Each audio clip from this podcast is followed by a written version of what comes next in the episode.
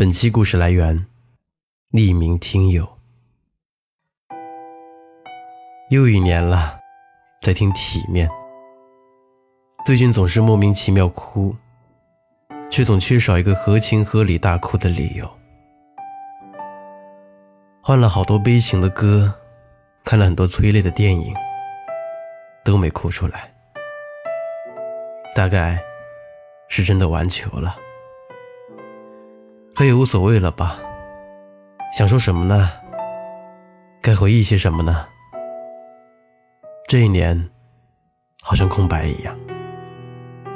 从我换工作开始，到我看到老郭发来的结婚证，这期间都是空白的，没有值得纪念的人和事，都那么不痛不痒，静静的。在身边流逝。嘿，我看到你的结婚证了，也给我妈看了。我妈笑你，怎么还是这么老气横秋？可是你一直就这样啊。镜头前永远一本正经，可是只要认识你，都知道你有多爱笑。我妈看了看照片，问我，什么感觉？我也想知道是什么感觉，但好像没什么感觉。老郭发来时甚至没有个预警，那条微信消息震得我脸刷的就红了。那天都是懵的，眼泪也是空的，可根本就没有哭的资格啊！根本不会有人知道我喜欢了你多久。久到连我自己都忘记自己是不是还喜欢着你。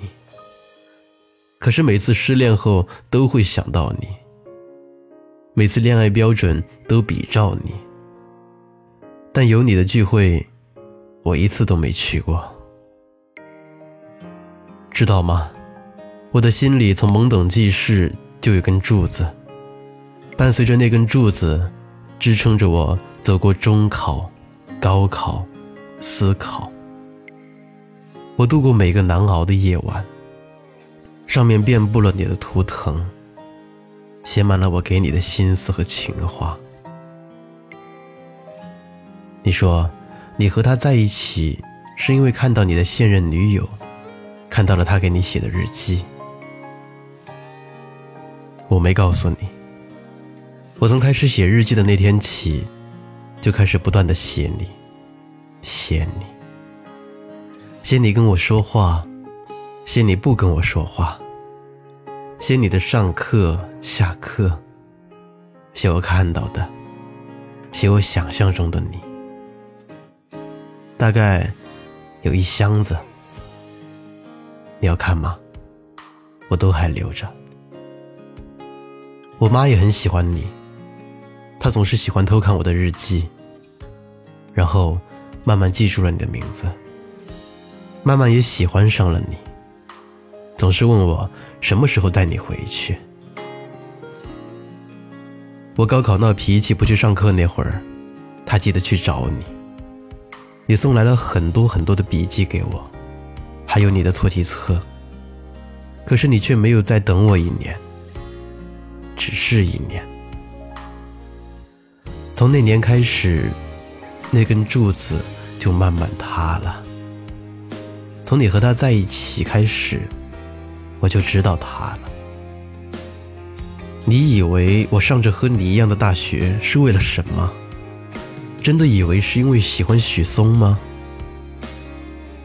我大二要退学，曾哭着跟我妈说后悔上这个学校了。我妈冷笑着说：“别以为我不知道。”你为什么上这个学校？我一年一年的等，没等到你分手，却等到了你结婚。我还能继续等什么呢？等到你离婚吗？我告诉我自己，差不多要把坍塌的柱子清理掉了，因为他们真的占据了太多的空间。要开始习惯。不把你装在心里的日子了，然后好好过完这一生。只是心里好空，很空很空了。你知道习惯有多可怕吗？我变得不再像从前那么勇敢了，因为以前的我，就算是百米冲刺，最后念的都是你的名字。那三个字好像有魔力，能给我带来无限的勇气。可现在，我再也做不到念你的名字了，怎么办？没有你的日子，自己都讨厌自己。明天冰雪封山的时候，我也光着双脚站在你翻山越岭的尽头。正当年少，两千个秘密没人知道。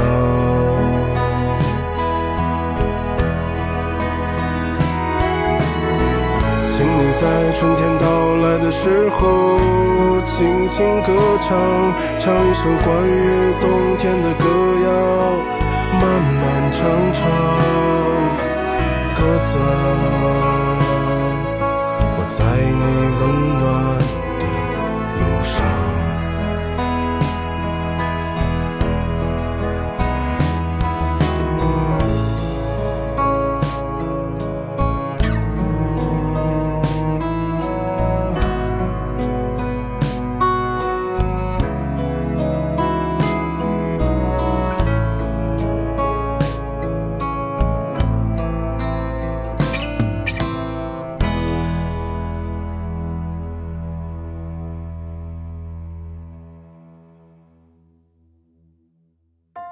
嗨，你好，我是程东。